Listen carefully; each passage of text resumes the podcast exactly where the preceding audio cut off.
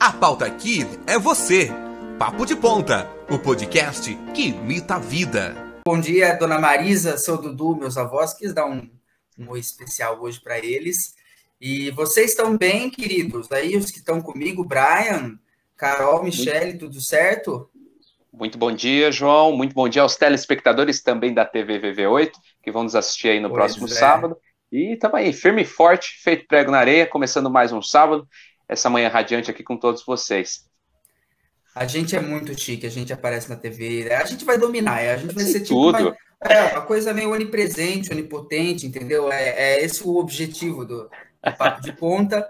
É, não sei se a Mi está podendo falar, eu não quero pegar ela de calça curta também, e acho que não, acho que a Mi, assim como Alguém. Censuraram ela agora, João. Saiu, censuraram, exatamente. Ela teve que cair, mas, Carol, muito bom dia, muito obrigado por estar aqui. E eu já emendo a pergunta, porque daí você já começa a falar e já desembesta aí a, a sua fala, que é uh, o que você faz da vida, qual que é o teu propósito, essas coisas aí. Então, muito bom dia, Carol. Muito bom dia, gente. Muito obrigada pelo convite. Estou muito feliz em poder participar. Bom, eu sou professora de jazz no Centro Cultural de Valinhos, né? Eu dou aula de dança há bastante tempo, assim, praticamente desde os meus 15 anos. E fui migrando entre balé e jazz e continuei aí dando aula de jazz até hoje lá no Centro Cultural. É, o, o, o, é muito bacana isso, porque a gente tem conseguido trazer é, pessoas que de fato estão inseridas num contexto sociocultural da comunidade. Eu acho isso muito importante. Eu acho que o trabalho que vocês fazem lá é, é muito importante para a comunidade de modo geral. E, e aí eu queria saber assim para você é, agora na pandemia, né? A gente está conseguindo retomar algumas coisas. Uma pergunta um pouco mais atual. A gente está conseguindo retomar as coisas, mas quando fechou tudo lá a pandemia, é, não vai ter aula, não vai ter nada. E aí, o que que o dançarino a dançarina faz nessa hora? Assim, como é que vocês lidaram com isso? Em relação à aula, em relação à apresentação, como é que foi para vocês essa experiência? Assim? João, deixa eu só emendar uma coisinha para Carol. Aliás, Carol, muito bom dia, seja bem-vinda aqui ao Papo de Ponta. É, eu estava lendo um pouco da sua história, é, que a, a Mi chegou a passar para a gente lá nos bastidores, a relação sua com o balé e o início de tudo. Eu gostaria que, já você respondendo a pergunta do João, conseguisse linkar um pouco dessa diferença entre o antes e o depois na, no quesito música, antes da pandemia e depois da pandemia, como isso é, mudou no, na, na, sua visão, assim, você, né, que está inserida, como o João bem colocou, é, dentro dessa realidade aqui da, da nossa comunidade e atuando, então, lá no Centro Cultural, só engano, desde 2014, né? Isso, isso, no Centro Cultural eu estou desde 2014. É assim, né, é, eu acho que a dança, ela é um, um, pelo menos no caso específico do balé, né? É, ela é um pouco elitista, assim, as pessoas não têm tanto acesso fácil, né? Então, a gente tem o Centro Cultural em Valinhos, que, é claro, é, torna isso tudo mais possível, mas eu sou de Campinas e aqui não é assim, né? Então, é, o acesso à dança, ele já é um pouco difícil, principalmente se tratando de balé, e eu acredito que o jazz está ali, né, bem próximo, assim, é, disso.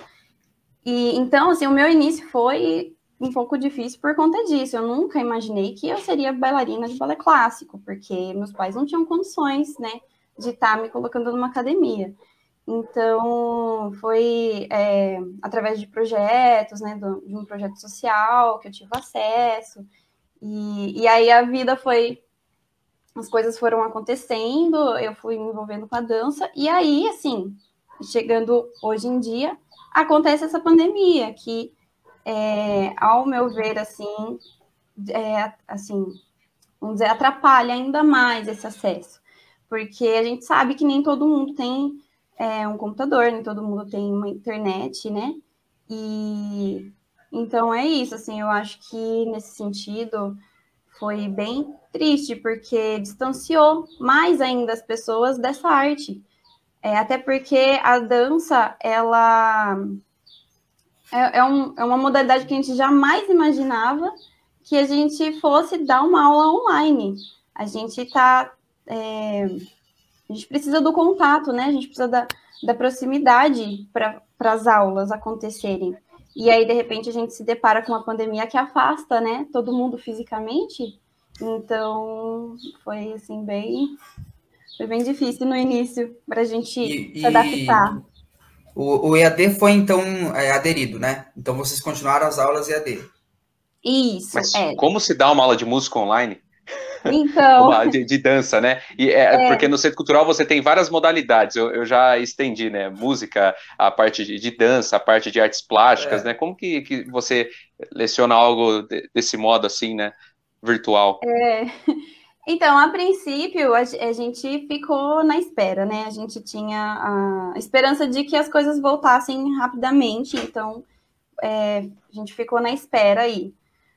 E as coisas não foram voltando, e a pandemia foi se estendendo, e aí os bailarinos foram tendo que se adaptando, né? Assim, a gente foi tendo que arrumar uma solução, e a solução veio das aulas online. E aí sim surgiu a pergunta: como que a gente faz para dar uma aula online? Então, assim, inicialmente é, nós optamos por não receber alunos novos, ainda mais por se tratar de uma atividade física é muito perigoso um aluno ter uma lesão, um aluno adquirir uma postura errada, é, enfim, né? Não tinha condições da gente, da gente aceitar alunos novos, porque a gente não estaria ali junto. E então a gente optou por continuar com as aulas online apenas para quem já era aluno. Então, porque esses alunos teriam alguma experiência, pelo menos, né? Então, a gente optou por manter as aulas só com quem já era aluno. E aí foi uma loucura, porque dando aula em casa, o piso não é apropriado, o espaço não é apropriado, aí é um carro de som que passa um cachorro que late, e aí a meia que rasga, porque o, piso é áspero, né? E, enfim, aí a gente não pode passar qualquer exercício, porque exercício de impacto pode machucar o aluno. Então foi aquela loucura, assim, a gente tendo que pensar em como que a gente traria, é, levaria essas aulas até a casa dos alunos de uma maneira que fosse minimamente segura e para manter viva né, essa arte, para não deixar não deixar a dança morrer em meio à pandemia, né? Vamos dizer assim. Então foi, foi uma loucura, gente. É um desafio para todas as artes, né? Porque como é que você vai lidar? Porque toda, praticamente todas as artes são humanos aglomerados, né? Como é que você vai fazer uma coisa que não tem humano aglomerado? É impossível, né? E, e acho que esse foi um grande desafio, assim, para não só para a sala de aula, mas para porque eu acho que a sala de aula, num sentido uh, estrito senso, é diferente da, de uma sala de aula de uma aula de artes, né? Eu acho que eu acho que a, a proposta é um pouco diferente. Então, quando você tira todo o, o, lance de relacionamento humano que tem uma sala de artes, é, eu acho que acaba muito, muito danificada essa aula. Mas, assim, você acha que, de algum modo, eu, eu, eu odeio isso, mas eu vou ter que fa vou fazer um pouco isso, vou fazer esse exercício. De algum modo, alguma coisa positiva saiu disso? Você acha que vocês aprenderam alguma coisa em relação a, por exemplo, é, o que funciona fazer online, o que não funciona, dá para fazer uma apresentação, não dá, quer dizer, ou não, não dá, realmente a gente viu e, nossa, fica terrível uma apresentação online, quer dizer, alguma coisa positiva saiu disso ou não? Ah, a gente sempre tem que buscar algo positivo, né? Eu acho que é, em meio às dificuldades a gente tem, tem que ter esse olhar, sim, e com certeza. É, eu acho que o mundo da dança, de modo geral, aprendeu a, a, ter, a criar esse contato online e surgiram muitos cursos, muito, assim, muitos cursos bons via online. É, essa, essa questão da transmissão de apresentações, porque isso é muito novo, né? E, assim, até um pouco antes da pandemia, alguns lugares já faziam é, isso, assim, de transmitir algumas apresentações. Mas isso nunca foi é, comum, né, entre as academias. E agora a gente teve que dar um jeito, né? O pessoal da dança teve que dar um jeito. Assim, da, das artes visuais de modo geral, né? Teatro também teve que, que se, se virar e dar um jeito. E isso foi muito bom, porque você consegue alcançar pessoas que, que estão longe e que gostariam de assistir aquilo ao vivo, né? Então, essa coisa da transmissão foi muito legal, assim. de da gente repensar e encontrar meios, né, de fazer com que isso acontecesse, assim. Então, isso foi muito positivo. A parte de cursos também foi muito legal. Aconteceu muitas trocas de conhecimento por conta das lives e por conta dos cursos que começaram a surgir online. Então, é, come, assim, começou uma rede, né? A gente começou a conectar bailarinos e profissionais da dança de vários lugares do Brasil, assim, através da, dos cursos online, né? Que, que começaram a surgir aos montes, assim, né? Na época da, principalmente na época que a pandemia estava mais é, que a gente não podia sair realmente de casa, assim, e surgiram muitos cursos, assim, eu acho que isso foi muito positivo, eu acho que a gente tem muito que aprender, assim, ainda, ainda né, é, com relação a isso, e tentar manter esse contato, porque né, se a gente não tirar algo bom, né, a gente vai tirar o quê? tem que tentar tirar algo de bom desse, é, de tudo isso que a gente passou, né, então, eu acho que é, é isso. Pois é. Pois é. Brian, você quer fazer alguma coisa? Peraí que a, a, Mi, a Mi voltou. Bem-vinda, Mi. Bom Olha, dia. Voltou das cinzas. Bom dia. Vocês estão conseguindo me ouvir? Opa! Sim. Ah, então, bom. Nossa, uma vida para para conseguir entrar. Eu tive até que me virar aqui, tô no carro. para poder. Uma vai meio Transformers, né? Aí o carro. Não, é. Eu não acho que eu como que ele chama o Muriel, né? Ele tá doido, Muriel. porque eu entro e saio, entro e saio toda hora. Ele não aguenta mais me colocar na reunião. Mas que bom que deu certo, né, Carol? Estamos muito felizes com a sua presença. Carol foi minha professora. E ela é maravilhosa, gente. Ela é perfeita, de verdade. E, Carol, eu queria, assim, nem sei o que vocês já falaram, o que vocês não falaram, mas eu vou para uma pergunta que eu acho que é comum, assim, das pessoas terem, né, uma dúvida, que é em relação à idade para começar a dançar, né? Você, é, não sei se você já contou aqui, mas você começou, é, se eu não me engano, com 14 anos, né? Então eu queria que você comentasse um pouco é, se tem uma idade certa, se não tem, né? E se as pessoas é, podem entrar nesse mundo mesmo sendo mais velhas. Queria que você comentasse sobre isso, como começar. Eu vou, vou começar falando de quando eu era pequena, porque existia muito essa ideia de que, pra, principalmente no caso do balé, né, de que para que você, se você quisesse ser uma boa bailarina clássica, que você teria que começar o balé desde criança. E quando, é, eu, quando eu tive meu primeiro contato com o balé, eu tinha 12 anos, né? Eu já conhecia, eu já sabia o que era balé antes disso e já tinha o sonho de ser bailarina antes. Mas a minha primeira oportunidade de fazer uma aula tinha 12 anos. E é muito engraçado, porque quando eu cheguei na, na inscrição do projeto, me, me deu uma crise de choro e eu pedi para ir embora. E aí minha mãe perguntou por quê. E aí eu disse que eu era, eu falei, né, eu falei ah, eu sou muito velha para fazer aula. Eles não vão me aceitar. E aí a minha mãe insistiu, falou, não, eles vão aceitar sim, vamos, vamos lá. E a gente foi. E, e aí a minha primeira inscrição foi com 12 anos. Então, assim, eu, eu já tinha essa ideia de que para fazer balé clássico a gente tinha que começar desde criança. E eu acredito que até mesmo hoje em dia muitas pessoas têm essa ideia. E é uma ideia muito errada, porque eu me tornei profissional, né, nessa área da dança. E eu comecei com 12 anos. Se eu tivesse desistido, eu não teria é, todo esse caminho que eu percorri é, da dança se eu tivesse, né, se a minha mãe não tivesse insistido, né, em ir lá e tentar fazer essa inscrição. Então, assim, eu acho que a gente tem que quebrar essa ideia de que existe idade, porque é, não existe idade para a gente começar a fazer nada principalmente quando se trata de dança, não existe idade. Acho que com qualquer idade. Eu tinha, já tive uma aluna com 70 anos que nunca tinha dançado antes e foi fazer uma aula e amou, se apaixonou e fez aula e chegou até a apresentar no final do ano. E, e eu acho que é isso, assim, sabe? Eu acho que rola muito esse tabu de que é, ah, se você é adulto, você não pode dançar. E quem disse que não pode? Lógico que pode. A dança tá aí para a gente dançar, ué. Não, eu acho que não existe barreiras com relação à idade, assim. É, e assim, a gente tem turmas de balé, no, no caso do Centro Cultural, que é onde eu trabalho, não. Mas em outras academias a gente tem turmas de balé de, que começam aos dois anos, né? E, e aí e, e vai.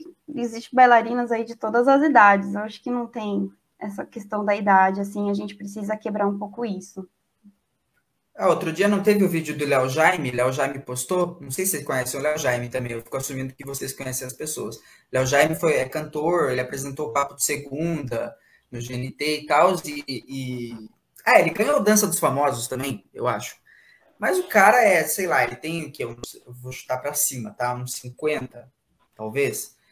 E, e, enfim, ele é gordinho tal, por, por, uma questão, inclusive, acho que hormonal, ele tem um problema de metabolismo, um, um problema realmente, uma, uma, uma doença, e, e ele tava dançando balé e jogando a perna lá pro alto e tal. Quer dizer, o cara, eh, se fosse, se a gente fosse pensar dessa maneira, que eu acho que é uma maneira bem blasé de considerar as coisas, né? Como, por exemplo, falam com, com todas as artes, eu acho, né? Há um certo elitismo. Então, ah, tem que fazer tal coisa, como se fosse uma arte milenar, né? Você tem que subir na montanha, pegar a bota de água da, da coisa e desce, e aí só aí você pode começar a dançar.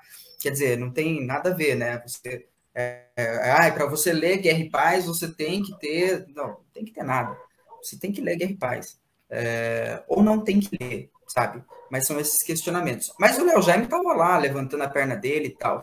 Quer dizer, é um pouco isso que você falou, né? Se você ficasse preso, e talvez, se ele ficasse preso a isso e não quisesse dançar, ele nunca dançaria, nunca veria que é o máximo e, e, e, não passaria por esse processo. O importante é passar por esse processo, o importante é começar a dançar. Né? Eu acho que isso caminha com o que você falou, não caminha? Sim, claro, não, com certeza. E até essa questão que você falou dos corpos, assim, né? É, eu acho que é, essa ideia de que bailarina tem que ser magra também, eu acho que isso daí já caiu.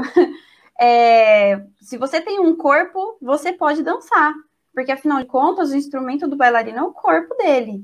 Então, se você tem um corpo, dependente do, do seu corpo, você pode dançar. É, eu acho que é, a gente tem que quebrar essas barreiras, né?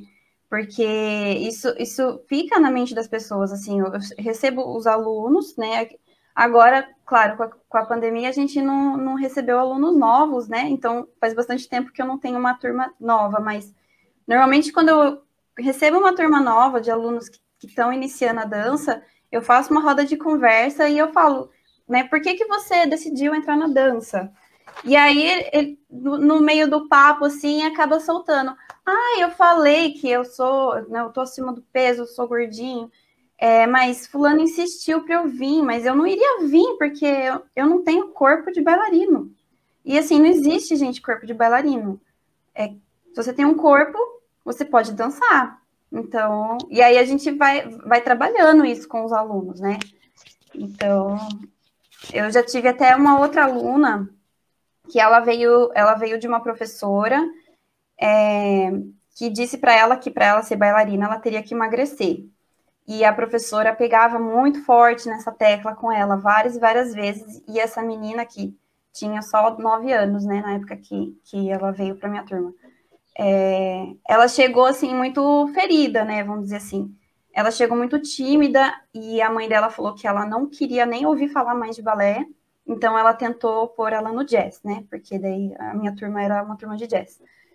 E aí, assim, eu fui trabalhando isso ao longo do tempo com ela, porque ela tinha vergonha de se expor, ela tinha vergonha de demonstrar os exercícios, e o argumento era sempre que é porque ela era gordinha e, e que ela não fazia. Por conta disso, ela achava que não fazia as movimentações direito, que ela não servia para ser bailarina, né?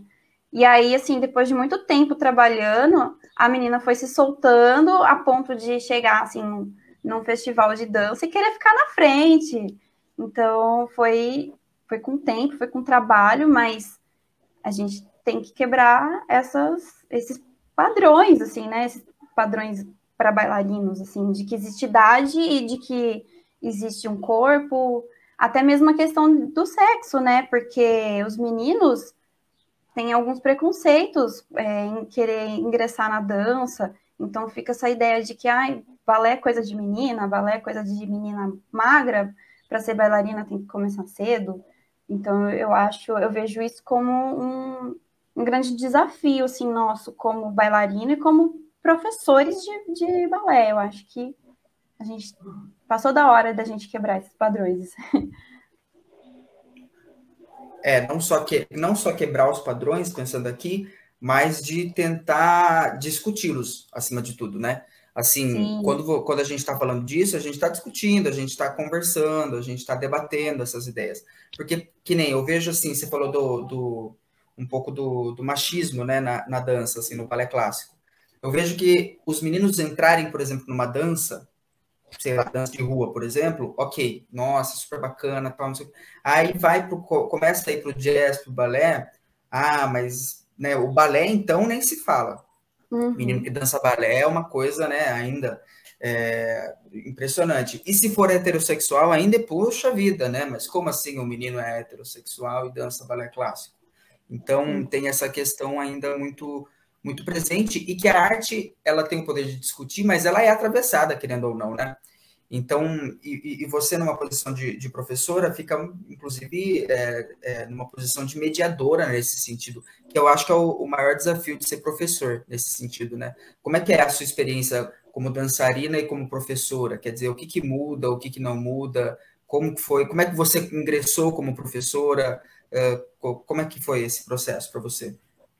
Foi, na verdade, foi, foi eu caí de gaiato como professora, né? Porque foi muito, gente, foi muito cedo. E assim, olhando para trás, eu, eu, falo, Jesus, como é que eu pude dar aula? Não tinha condições de dar aula e eu virei professora. Bom, é, como eu disse, eu comecei, eu ingressei num projeto, né? Então, o primeiro contato que eu tive foi num projeto que eu tinha, que tinha na escola.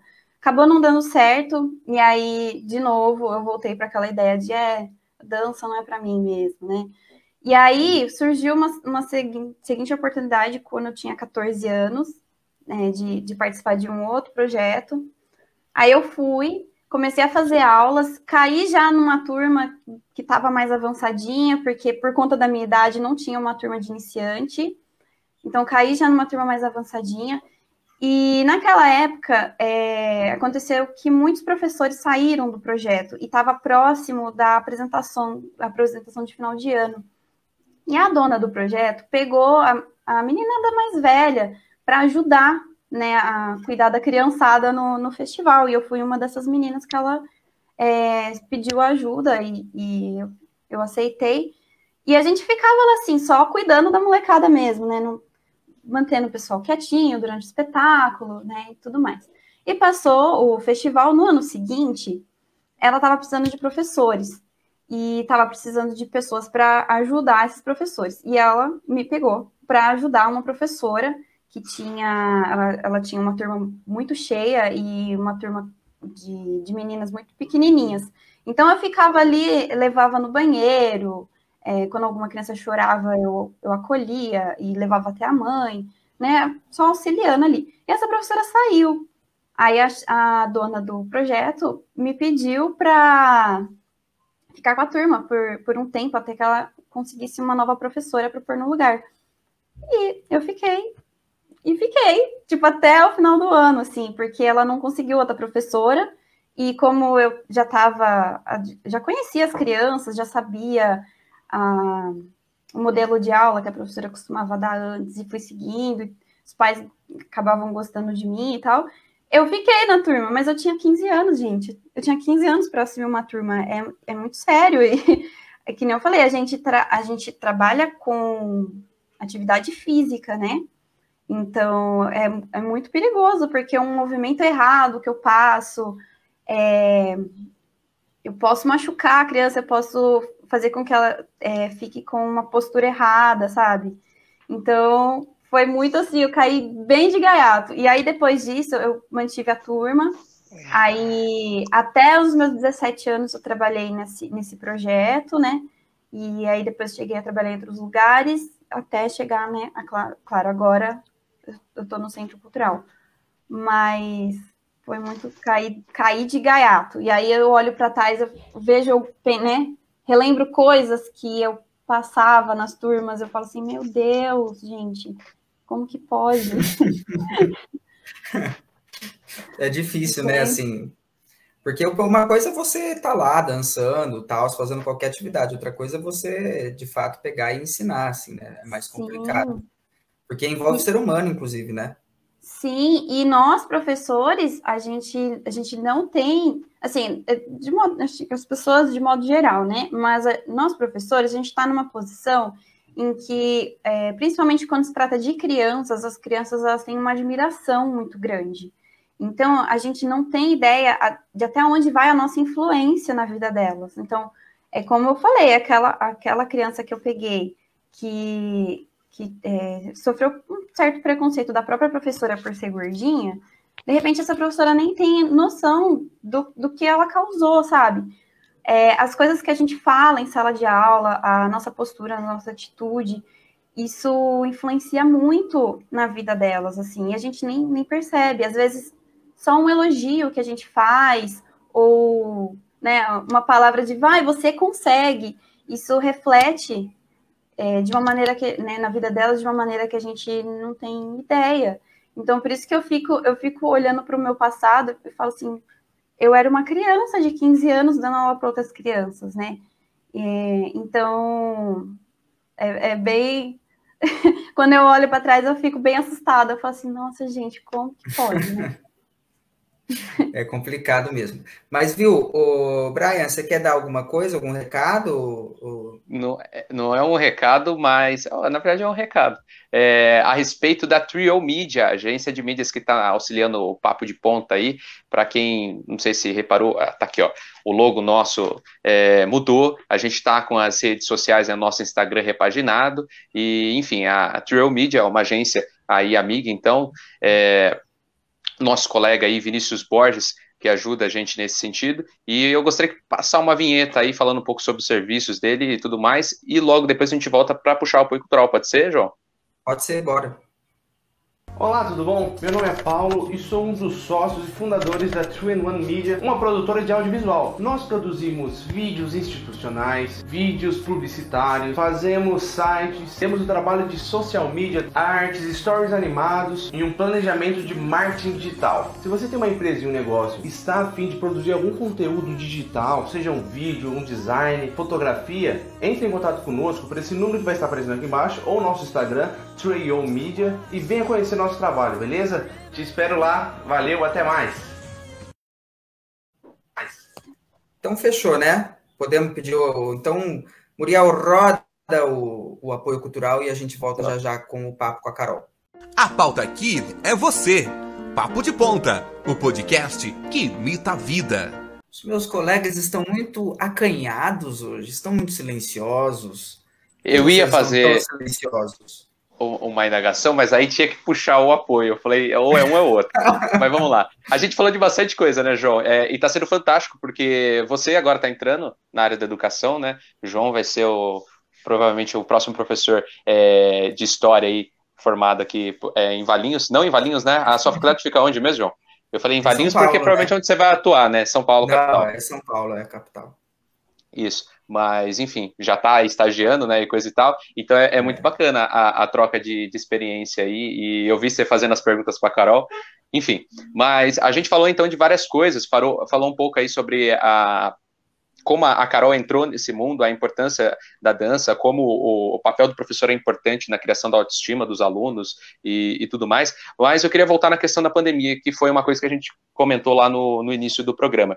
E eu queria perguntar para a Carol, é, os professores, dentro especificamente ali do, do Centro Cultural hoje, aqui em, em Valinhos, quando houve esse primeiro momento da pandemia e depois, posteriormente, a gente teve é, acentuação ali é, da pandemia, o período onde a gente, por exemplo, não podia sair de casa, né, você tinha citado, é, houve um apoio por parte é, do governo no sentido de dar recursos, munir o professor com instrumentos para a realização das aulas, ou foi feito uma coisa assim meio que no improviso? Porque, assim, é, a pandemia foi uma coisa nova para todo mundo, pegou todo mundo de, de, calça curta, como o João gosta de falar. Então ninguém estava esperando. Tudo bem que no Brasil veio com spoiler, né? Como muita gente sabe, é, a gente teve muito tempo para se preparar. A gente teve muito tempo para se preparar, mas esperaram, né? Mas enfim, é, não vamos entrar nesse detalhe. Eu queria saber então como que, que aconteceu? Houve um preparo? É, vocês foram munidos com esses instrumentos? Vocês tiveram recursos para trabalhar? Vocês tiveram que correr à parte é, para poder ter essas, essas variáveis a favor de vocês? Aí, vocês tiveram, por exemplo, correr atrás de uma câmera, de um, de um microfone ou, ou coisa e tal? Ou isso foi dado para vocês? Como que foi esse processo? Da, da, própria plataforma, né? Qual plataforma que usa, né? De, de online? É, não teve nem nenhum, nenhum, nada foi dado. Tudo que aconteceu, a gente se virou nos 30 mesmo, assim. Inclusive, com relação é, às aulas, é, não, não foram todos os professores que voltaram com as aulas, é, que voltaram não, né, que iniciaram as aulas online, é, porque aconteceu a pandemia e aí ficou nessa espera de que e agora vamos voltar, não vamos voltar, o que, que a gente faz? E, e foi uma coisa muito de cada professor, assim. O professor falou assim: ah, quer saber? Vou dar uma online. Começou um, começou outro, foi pipocando, não teve nenhum tipo de apoio de recursos. É, teve professores, eu conheço professores que trocaram o pacote de internet só para conseguirem dar uma boa aula, porque a internet não colaborava, ficava caindo. É, teve professor que trocou de celular para conseguir dar aula e por escolha dele. Então foi, foi uma coisa muito assim. É, eu acho que é, assim, é como você disse, né? Ninguém estava preparado, mas é, dava para a gente se preparar mas não houve, não houve essa. É, vamos, vamos, pensar assim, é como fala. Esse auxílio? Foi, é, não, não teve auxílio, isso, isso. Não teve auxílio e não teve um plano, sabe? Assim, o que nós vamos fazer? Não houve esse plano. Então, por isso que eu tô falando, foi muito de cada professor. Quando a gente se reuniu e falou assim: peraí, o que está acontecendo? O que, que a gente está fazendo? Vamos se organizar, vamos tentar trabalhar na mesma linha, já tinha passado um período que em que os professores já estavam se virando nos 30, né? Assim, já estavam fazendo cada um do seu jeito, estava tentando é, fazer com que as aulas chegassem até a casa dos alunos, cada um a seu modo. Então, assim, não, não teve o não teve nenhum tipo de auxílio, e na verdade até hoje não tem pelo menos para mim, tá? Eu estou falando do, em relação ao meu trabalho, até hoje não tem nenhum tipo de, de auxílio, assim, de ajuda, não. Inclusive, nós não voltamos ainda, né? O Centro Cultural não retornou presencialmente ainda. É, a gente está ainda no aguardo, querendo trabalhar e esperando que esse retorno aconteça, assim. A gente, infelizmente, ainda está com as aulas online, o que está sendo terrível, porque por conta desse tempo longo, que, né, por conta desse tempo que foi se estendendo com as aulas online, os alunos foram ficando desmotivados, que eu acho que é, é além das dificuldades de acesso que alguns alunos enfrentam, né, por não ter um celular, às vezes a mãe trabalha e, e a criança não tem um celular, a mãe leva o celular e ele não tem como acessar as aulas de casa. Além disso, eu acho que o, o outro problema que a gente enfrenta muito fortemente é a falta de motivação dos alunos, porque fazer aula em casa não é fácil, assim. É, eu até brinco com eles. É difícil para mim competir com um sofá do lado, né? Então, é muito mais é, atrativo para uma criança ficar sentada no sofá assistindo um desenho ou ficar deitada jogando um joguinho do que querer fazer uma aula. Então, ao longo desse caminho, foi uh, crianças, os alunos de modo geral, né, os adultos também, foram ficando muito desmotivados e acabaram desistindo. A gente perdeu muito aluno. Nossa, Nossa Carol, esse, esse tipo de. Totalmente, assim, sinto isso totalmente da, da, em relação ao EAD. Eu não sei os meus colegas aqui, acho que tem alguém fazendo alguma coisa EAD aqui, o Brian, o Ami, estão fazendo alguma coisa EAD? Eu, eu tô, eu tava, agora o técnico voltou no, no presencial e o uhum. César também, mas antes a gente também estava nesse período EAD. E voltando ao que eu comentar dos relatos que a Carol é, comentou aí de, provavelmente esse índice de evasão que haverá, né, depois, é, posteriormente, quando voltar às aulas presencial, os alunos des desmotivados, alguns alunos não vão voltar, isso é muito triste, porque é, em pleno século XXI, onde a gente tem esse avanço da tecnologia, onde você existem recursos, você não precisa criar algo novo, existem esses recursos interativos onde você poderia dar uma boa aula e, em contrapartida, conseguir combater então essa questão do, do desmotivo. Não foi feito um preparo, não correram atrás. Isso é, é lastimável, é, é, é, muito triste. E isso, o mais triste ainda é saber que, então, existe esses recursos, né? É, tá aí, só que não foram atrás, não teve, eu acho que, um interesse, essa é a palavra, não houve interesse é, por parte das autoridades para poder suprir essas necessidades, né? Correr atrás, fazer um bom planejamento, bom gerenciamento dos recursos. E, enfim. Pois é, é eu... o não, pode falar, desculpa, desculpa, pode falar, pode falar. Eu acho que é uma coisa muito triste, né? Primeiro lugar, porque a gente passa um momento assim tão difícil. É... E quando você se vê nessa situação, eu acho que a dança é um refúgio mesmo, né?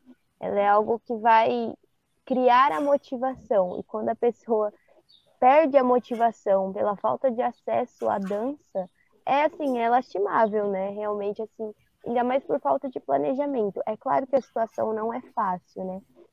Mas sempre há alguma coisa a se fazer, né? Principalmente para aqueles que têm vontade, né? E interesse, como o Brian falou.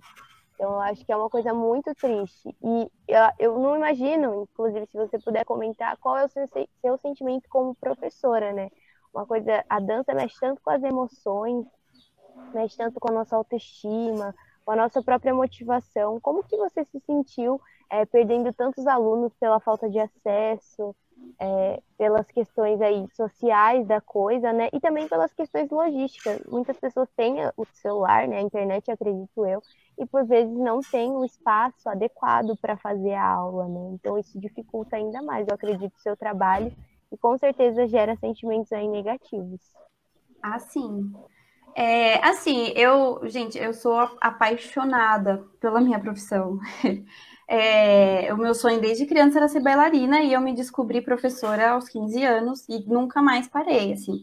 E é como eu disse, eu sou apaixonada pela minha profissão, assim. É, para mim é, é prazeroso dar aula, eu amo dar aula, mas é, dar aula na, assim, à distância, ele, ele quebra um pouco já, assim, na, na, na minha visão, ele quebra um pouco do encanto, porque a dança, ela é, ela é coletivo. Eu não consigo ver a dança de outra maneira. Ela é coletivo desde a aula até o palco. Porque mesmo que uma bailarina dance um solo, ela precisa de uma plateia, né? Então, é, e ela precisa de um professor. Então, a dança ela é, ela é sempre coletivo. E as aulas de dança, elas são é, de muito contato físico. Então, numa correção, é, em tudo, né? É como eu disse, o instrumento do bailarino é o corpo. E então uma correção requer toque. Então, é contato humano, não tem outra palavra, né? Então, quando a gente dá uma aula online, a gente já está distante fisicamente, né? Que já atrapalha muito. E os alunos também estão distantes um do outro. Então, assim, é, é muito diferente, é muito, é muito difícil, é muito, assim, é muito difícil, porque, claro, a gente enfrenta várias, várias outras dificuldades na hora de ensinar, mas também parece que falta um tempero quando a gente está dando aula online. E aí, não só isso, você começar a ver que os seus alunos que gostam tanto de dançar, porque é, eu tenho alunos que amam dançar e que não estão fazendo as aulas online porque eles não se sentem motivados. É, ou, ou porque, às vezes, ah, né, de novo, o problema da, da internet. Às vezes a gente começa uma aula, a aula tá num ritmo super legal, a internet cai. Então, assim, a gente vai enfrentando esses problemas, os alunos vão desanimando, e para mim, assim, é, é, muito triste, gente. Isso. Vocês não têm ideia, assim, é, da frustração que eu fico, por exemplo, quando eu não consigo ver, assim, quando, quando eu não sinto que eu, que, eu, que eu não estou conseguindo passar todo o conteúdo que eu planejei, quando eu sinto que esse aluno não está é, satisfeito com a aula, ou quando eu sinto que esse aluno queria mais, e eu não consigo oferecer mais por conta da barreira da distância, entende? Então é, é um pouco isso, assim, é muito, é muito triste. É, eu nunca na minha vida imaginei que eu daria uma aula de dança online, né? Porque, de novo, dança é, é contato, não tem jeito. Então, eu nunca na minha vida imaginei que eu ia dar uma aula de dança online. Então, ah, eu não sei nem explicar, gente. Mas é, é muito triste, é muito triste. É não é fácil. um sentimento muito triste. Não é fácil. E Mi, assim, você que já dançou, eu não sei, o Brian não tem cara, eu não, eu não danço. Eu, já, eu sempre assumo isso, eu não sei dançar, eu não consigo, mas o Brian também não tem cara de quem dança. Você dança. Eu, não, eu fiz na Casa da Cultura, eu fiz artes plásticas. É, eu lembro que eu queria. Você não tem absolutamente nada a ver. É, eu, mas foi legal, a professora Adriana. É, nem sei mais se ela trabalha lá no Centro Cultural, mas aí não trabalha mais, né, Carol? Não. Não. É, faz tempo pra caramba, viu? Era bem. E, enfim, cara, eu, eu, eu ia falar, eu já fiz de tudo aqui, parte esporte também. Imagina eu jogando handball, professora Patrícia, eu jogando vôlei com o Eduardo. Não tem. Eu, o tênis, tênis eu gostei com o professor Pedro. Foi muito ah, mas legal. O tênis é a sua cara, né? tênis, golfe, uma, uma coisa. Tudo ótimo. Mas então, Enfim. eu não danço, o Brian também não dança, ele só expôs aqui que ele não sabe dançar. Exato. E, e, mas você dançou, né, Mi? E aí, como é que foi para você esse processo de, de, de, ser aluno de dança, assim? É, como é que, no que, que a dança te comove ou não te comove? Porque daí a gente vai vendo de um lado uma professora e do outro a aluna. Quer dizer, e, o que, e como é que eram as aulas da Carol também? Quero saber. Quero a exposição, quero exposição aqui. Vai, fala. Então, é, quando eu comecei, eu também tinha aquele problema. Eu encontrei uma professora eu comecei no Jardim São Marcos ainda, lá no Cocrique, acho que a Carol lembra. Nossa, eu lembro. É... Então, e lá era pequeno, né, e tal, e eu comecei com o balé lá, mas eu nunca gostei do balé, porque eu achava que era uma coisa assim, muito, não sei como fala, mas enfim, era muito durinho, muito certinho. E eu não conseguia me desenvolver bem. E eu também não tinha uma professora que motivava, sabe? Ela era muito brava. Então, é, isso me, me, colocava uma barreira também. Aí eu falei, não, mãe, vou sair do balé, não quero mais isso. E eu era bem criança mesmo.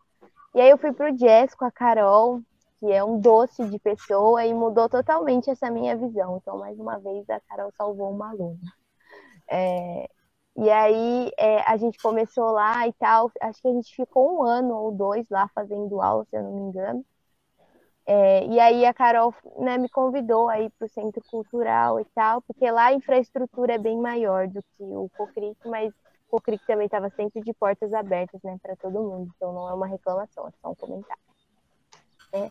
E lá no, no centro cultural tem mais espaço, enfim. Aí a gente foi para lá, ficamos é, fazendo alguns anos de aula. Aí chegou o festival, né, que era o da Pequena Sereia, tiveram alguns antes, e aí depois o, o, da Pequena Sereia, e aí foi o momento que eu, eu fazia aula com a Carol, e nossa, era muito, eram muitos ensaios, né, Carol, esse ano, acho que foi 2017, foi muito legal, assim, a gente dançava segunda, quarta, sexta, sábado, domingo, não tinha dia não. E, enfim, e aí depois desse momento foi o período que eu fui para aula do Danilo, né, e saí da aula da Carol, mas aí eu fiz pouco tempo de aula com o Danilo, porque eu comecei a estudar integral e eu não estava mais dando conta, assim, né, de fazer aula de sábado, era muito difícil de conciliar todas as coisas e eu acabei é, desistindo da dança, né, que foi uma coisa que partiu, assim, meu coração, porque eu gostava muito de dançar. E, e aí depois, né, de tudo isso, enfim, Aí depois veio a pandemia também, nem deu para eu voltar, né? Que meu, intuito era voltar ano passado, enfim, não deu certo. Mas agora falando, essa, essa foi minha trajetória, assim, foi curtinha até, mas foi muito legal. E eu sinto muita saudade disso, inclusive.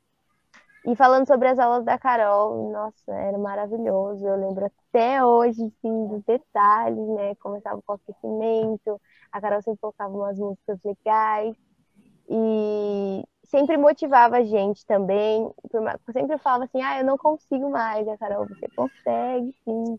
E, e a dança precisa disso, né? Porque você tem, a dança é uma série de desafios, assim, e você tem que se propor a cumpri-los, né? Então, ah, eu vou conseguir fazer essa abertura.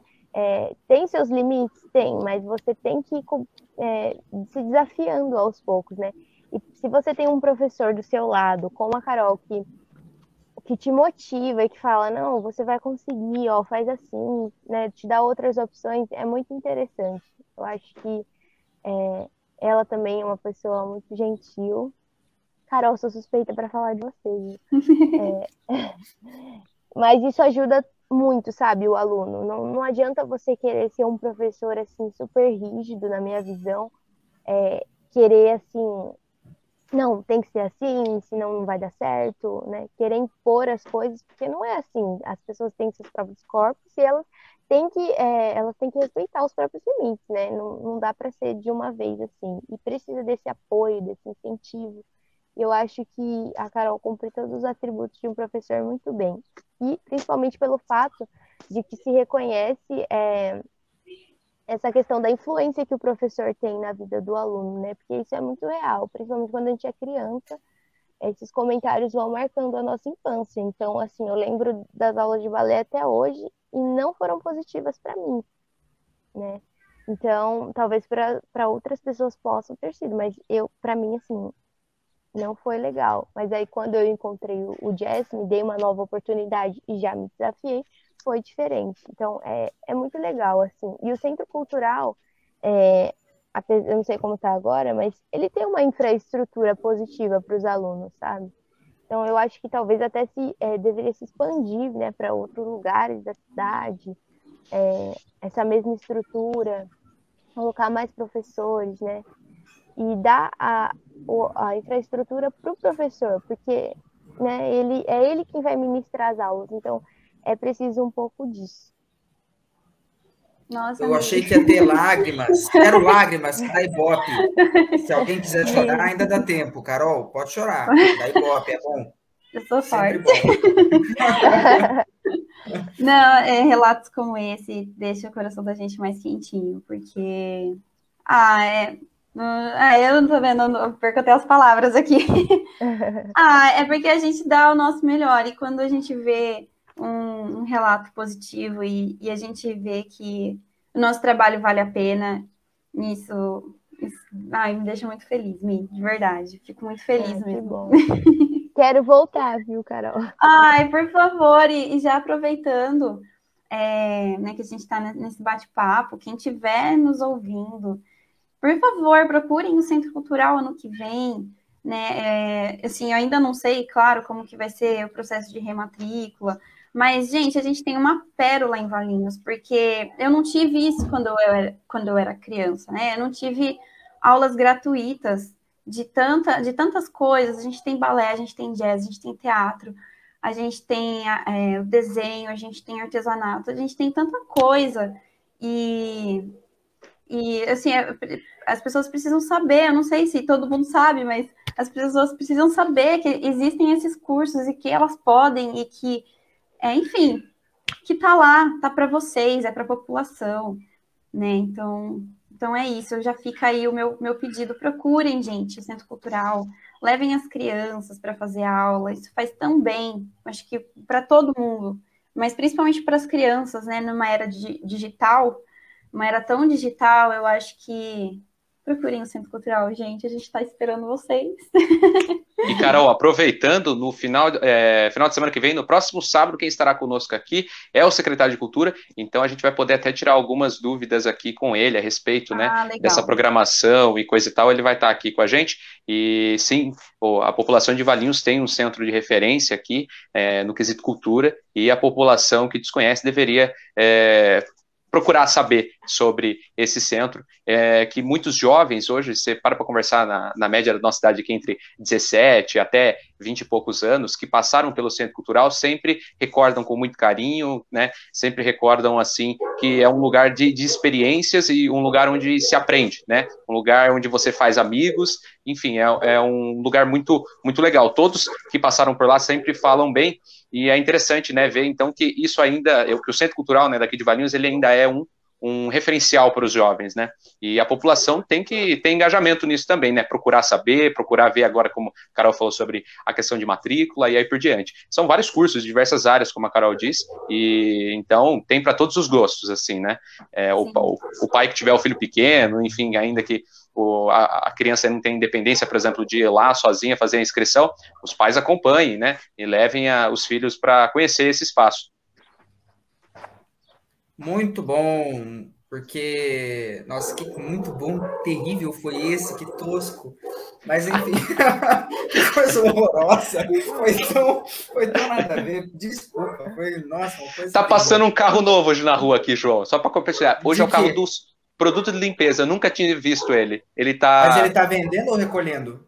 Não, ele tá vendendo produto de limpeza. Normalmente é o do ovo, né? O da pamonha. É.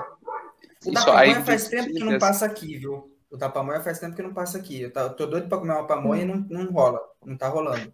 Aproveitando que a gente tem alcance regional, para o sujeito que vende pamonha, por favor, passe na rua do João e na minha, por, por favor. favor. Galera, né, assim, eu fico preocupado já, eu falo, nossa, mas será que o milho está em falta? Eu fico já com altas teorias, entendeu? Inflação nossa, dos mas... alimentos pegando. É, tipo, não dá nem para fazer pamonha, pelo amor de Deus, gente. Que coisa terrível. Mas, é, voltando ao, ao negócio da cultura, é, é, é importante, assim, que, a, que, as pessoas compreendam que é um direito delas, sabe? E, e por ser um direito, também é dever de manutenção.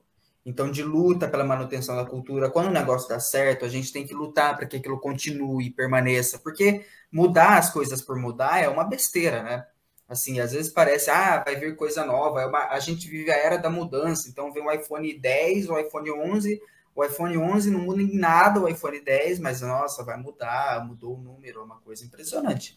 Então, é, quando a gente, quando alguma coisa está funcionando, tem que manter. Eu acho que em larga medida a cultura no, no município tem muita coisa para melhorar ainda, muita coisa para melhorar, mas ela funciona, ela caminha, ela vai adiante. Então, eu acho que isso é fundamental. Eu acho que a gente tem que lutar para que isso aconteça. E como que a gente luta para que isso aconteça e permaneça? Fazendo as aulas ocupando esse espaço, tendo uma participação ativa nas decisões. É, aqueles espetáculos de dança são maravilhosos, os que vocês fazem lá.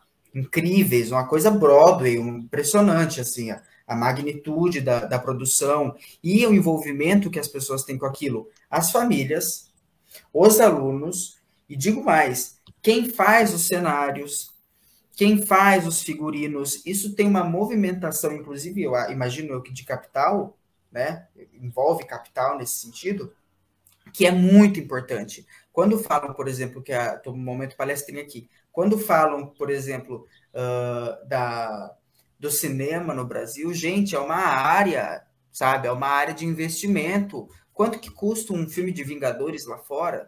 Um bi, dois bi, três bi sabe? E isso, por que que custa tudo isso? Porque tem o cara do CGI, tem o cara da computação gráfica, tem o cara do figurino, tem os atores, tem, é, sabe? Tudo bem que tem um produto final que está ali, mas tem um envolvimento atrás de produção, que sempre me interessou muito, a produção artística, que é muito importante e que movimenta capital. A cultura movimenta capital. A cultura é uma área de investimento importante. Então, para além das. Porque a gente não vive no mundo ideal. Se vivêssemos no mundo que eu quero viver, uh, isso não, não, teria que ser uma discussão.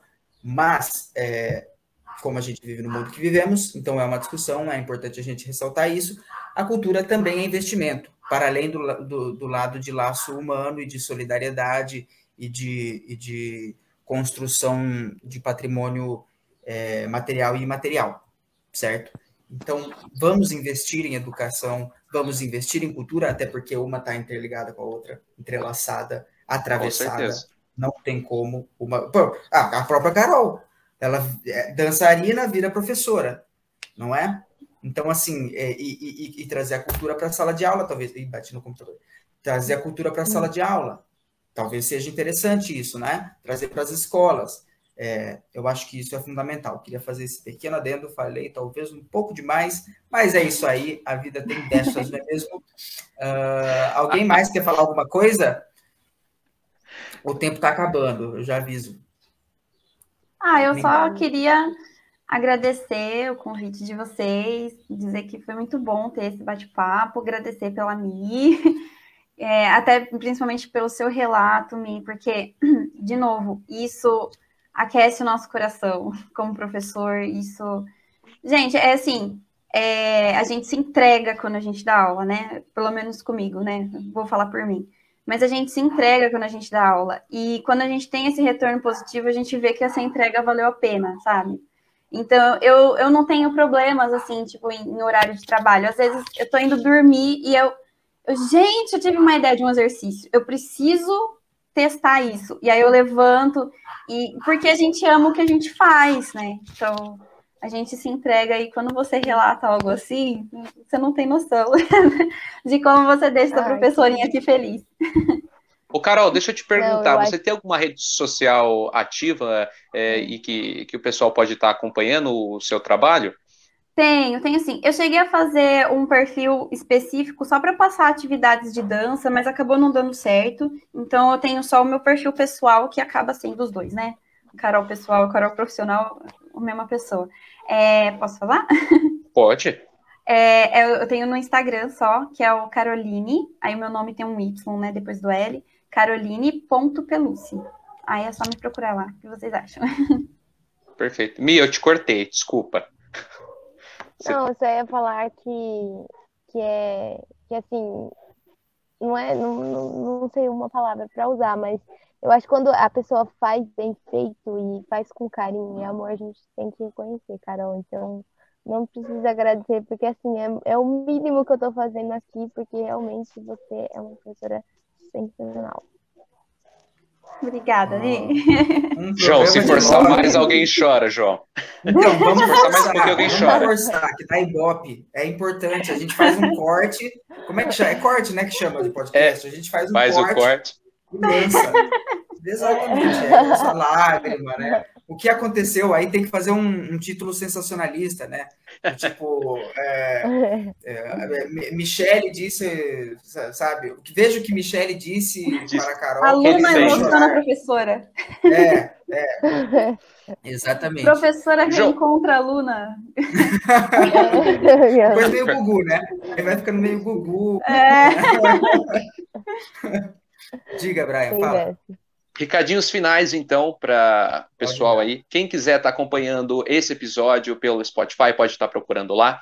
Quem quiser depois assistir esse episódio também lá no Facebook da Rádio Valinhos, também pode estar tá acessando. Pelas plataformas também da emissora VV8. Enfim, por onde você pesquisar, nós estaremos lá. Então, pesquise por Papo de Ponta também no Instagram, né? A gente vai estar alimentando com alguns conteúdos novos para esses dias. E também vai um recadinho, uma dica, na verdade, para esse final de semana, é, dia 17 de outubro, esse próximo domingo, estará havendo a inauguração do evento Feira é, de Arte na Praça, que é uma realização da Secretaria de Cultura aqui de Valinhos, lá na Praça Washington Luiz. Terão várias atrações, terão aí feira de agricultores, artesanato, é, muita arte, comida de rua comida. e também...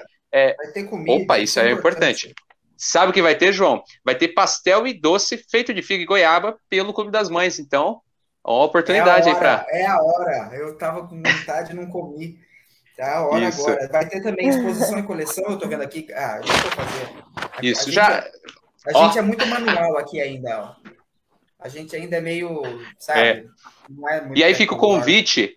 Nesse domingo, assim. o projeto o projeto Perspectiva, é, meu e do Matheus Assis, estará lá com uma exposição de fotografias junto à Associação de Preservação Histórica de Valinhos e também ao Fotoclube. O projeto Perspectiva vai estar expondo aí as nossas melhores fotos até então. O projeto está completando agora, em outubro, um ano de existência e a gente então veio aí com essa comemoração. A exposição vai estar com um varal lindo, com o nosso padrinho aqui da rádio, o seu Ulisses Porto, vai estar lá acompanhando a gente também. E eu conto com a presença de todos lá prestigiar. Lembrando, pelo amor de Deus, vão de máscara, leve álcool em gel e também respeite o distanciamento, né? A gente vai estar no local público ali, mas a gente tem que respeitar toda essa questão agora da pandemia, que ainda não está para brincadeira, né, João?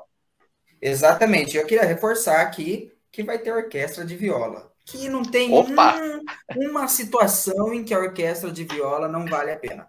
Então eu só queria dar esse recado aqui, vai ter orquestra de viola, isso já já já vale o show todo. Bom, galera, deu, né? acho que a gente já pode finalizar. Então a Carol já se despediu. Carol, muito, Carol, muito obrigado. Sempre muito, muito importante. É, você com certeza. Eu sempre falo isso, mas é, é, de coração. Você volta aqui, a gente vai conversar mais vezes, não tenha dúvida. É, temos projetos encaminhados e com certeza você vai acabar voltando para a gente bater um papo ainda. Então, Obrigada. Brian, Mi, que é isso, imagine. Brian, Mi, muito obrigado também, meus colegas. A Mi aí fez esse. Nossa Senhora, coitada, MacGyver total na veia. mas mas é, que bom, que bom que, ela, que, que deu para você participar também, Mi, fico feliz. E é isso, então, sábado que vem estamos de volta. Falou, até mais. Tchau, tchau. Tchau, gente. Obrigada. A pauta aqui é você. Papo de Ponta, o podcast que imita a vida.